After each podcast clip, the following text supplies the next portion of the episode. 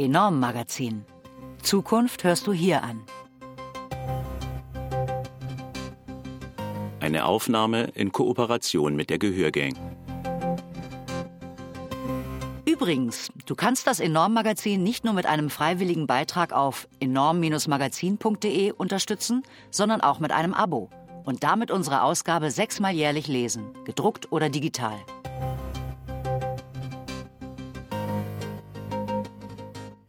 Christina Lunz im Porträt. Feministische Außenpolitik setzt andere Prioritäten. Von Astrid Ehrenhauser. Gelesen von Astrid Kors. Die Aktivistin Christina Lunz kämpft für Frieden durch eine feministische Außenpolitik.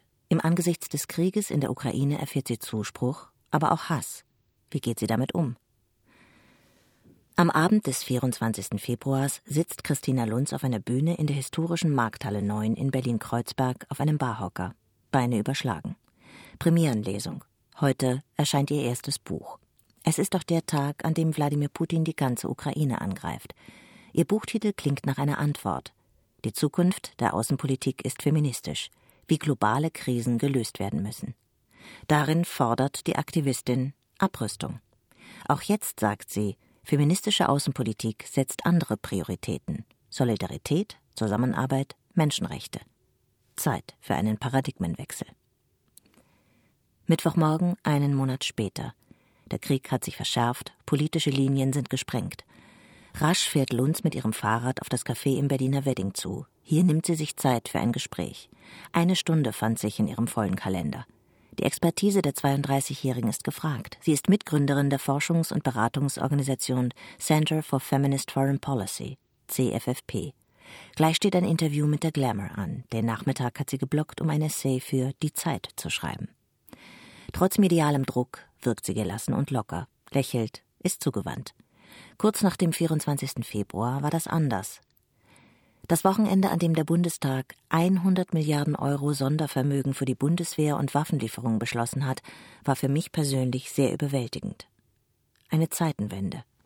Seitdem erfahren ihre Organisation und sie als Person nicht nur mehr Aufmerksamkeit, sondern auch Anfeindungen, Diffamierungen und Vorwürfe, zu unkonkret und vor allem naiv zu sein.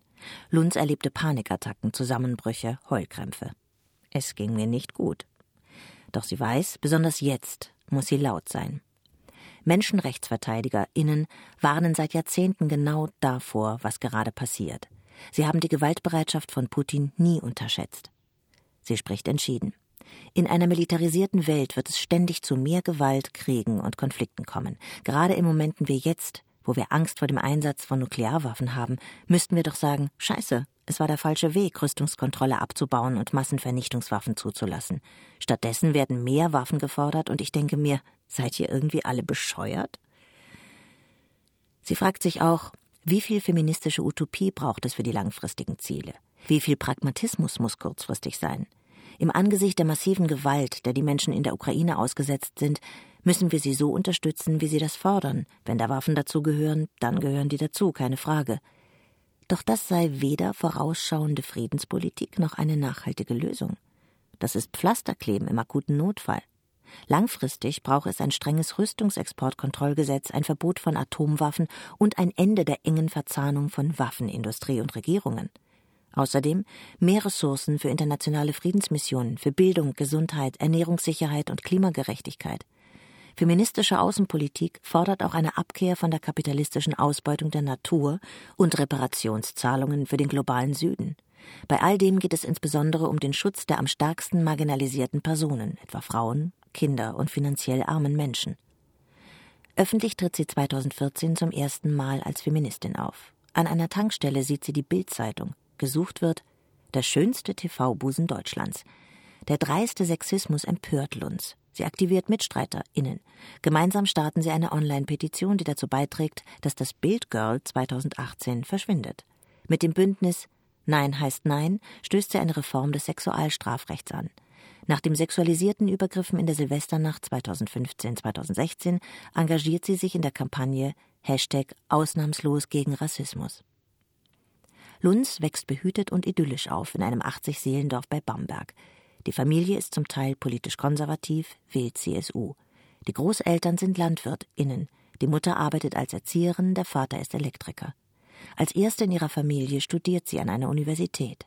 Während ihres Psychologie-Bachelors in Mainz arbeitet sie in den Semesterferien als Paketzustellerin. Sie erfährt erst spät, so wie viele ErstakademikerInnen, von Stipendien. Damit kann sie sich zwei Master in England leisten. Vor allem ihr Vater ist es, der sie wie ein Cheerleader anfeuert, etwa als sie sich in London überfordert fühlt, von der Sprache, dem Politikstudium und der Stadt. Weinend ruft sie ihn an. Tina, lass dich von denen nicht unterkriegen, du kannst das. Ihr feministisches Erwachen, wie sie es nennt, erlebt ihr Vater nicht mehr, stirbt wenig später an Krebs.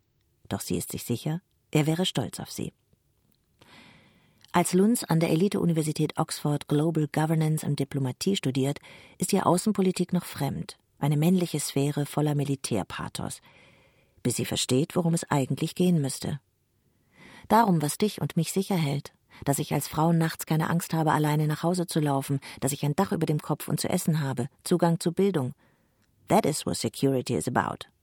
Denn Daten zeigen, wie gleichberechtigt die Geschlechter in einem Staat sind, sagt mehr aus als das Bruttoinlandsprodukt oder die Staatsform, und zwar darüber, wie gewaltbereit dieser Staat ist, sowohl innen als auch außenpolitisch.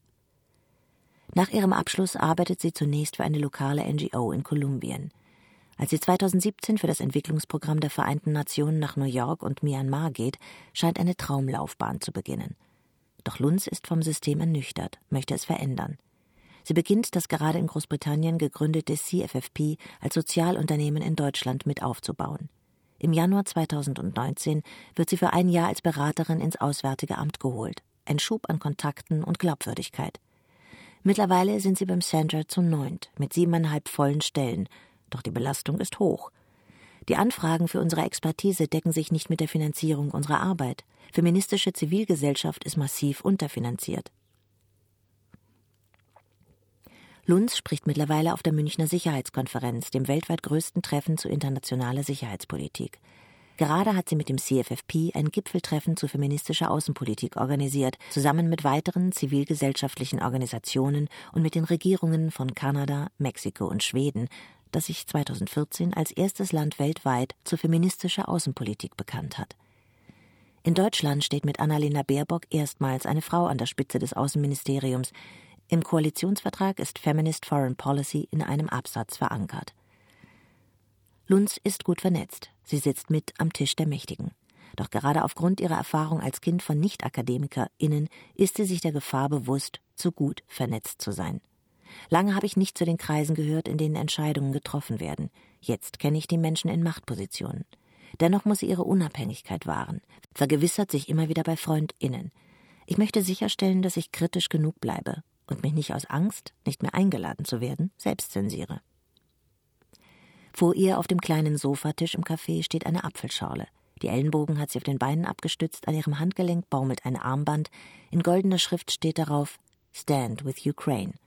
Wenn sie spricht, neigt sie sich leicht nach vorne, hört aufmerksam zu, hält vor manchen Antworten bedächtig inne. Plötzlich bricht sie mitten in einem Satz ab, blickt ein paar Tische weiter zu einem Mann. Mit Kopfhörern im Ohr spricht er im Videocall, unüberhörbar. Ich tue mich schwer damit, konzentriert zu bleiben, wenn andere Leute so laut sind, mit was für einer Selbstverständlichkeit er so viel Raum einnimmt. Um abzuschalten, sucht sie gezielt die Stille, stellt Wochenends ihr Handy mehrere Stunden auf Flugmodus. Seit drei Jahren macht sie ein therapeutisches Coaching. Halt geben ihr auch enge FreundInnen und ihre Familie. In ein paar Tagen fährt sie wieder nach Franken. Ich bin inzwischen sehr strikt geworden, was meine Grenzen angeht und meine Feierabende. Wenn die nicht mit Terminen gefüllt sind, versucht sie, politische Diskussionen zu umgehen. Bei den wenigen Tagen Urlaub im Jahr muss sie mit ihren Kräften haushalten. Bald ist sie für zweieinhalb Monate in Oxford, um dort an ihrer ehemaligen Fakultät mit einem Stipendium zur Cybersecurity zu forschen. Oxford, ihr Happy and Safe Place. Sie möchte weg von all dem Lärm und Trubel in Berlin, der über sie hereingebrochen ist, kurz resetten. In Oxford wird sie auch ihre langjährige Freundin und Mentorin, die 78-jährige Scylla Elworthy, treffen, mit der sie gemeinsam zu Peacebuilding gearbeitet hat. Ohne Sellers Einfluss in meinem Leben würde ich heute nicht das machen, was ich mache. Auch wegen Frauen wie Elworthy schafft sie es nicht aufzugeben, so ermüdend der Kampf auch scheint. Es gibt ja keine andere Option. Es ergibt einfach keinen Sinn, am Status quo festzuhalten, statt daran zu arbeiten, was Menschen wirklich sicher hält. Dieser Text erschien in der Ausgabe April und Mai 2022 des Enorm-Magazins und am 19. April 2022 online unter www.enorm-magazin.de. Übrigens, du kannst das Enorm-Magazin nicht nur mit einem freiwilligen Beitrag auf enorm-magazin.de unterstützen, sondern auch mit einem Abo und damit unsere Ausgabe sechsmal jährlich lesen, gedruckt oder digital. Stimmen der Gehörgang kannst du buchen auf www.die-gehörgang.de.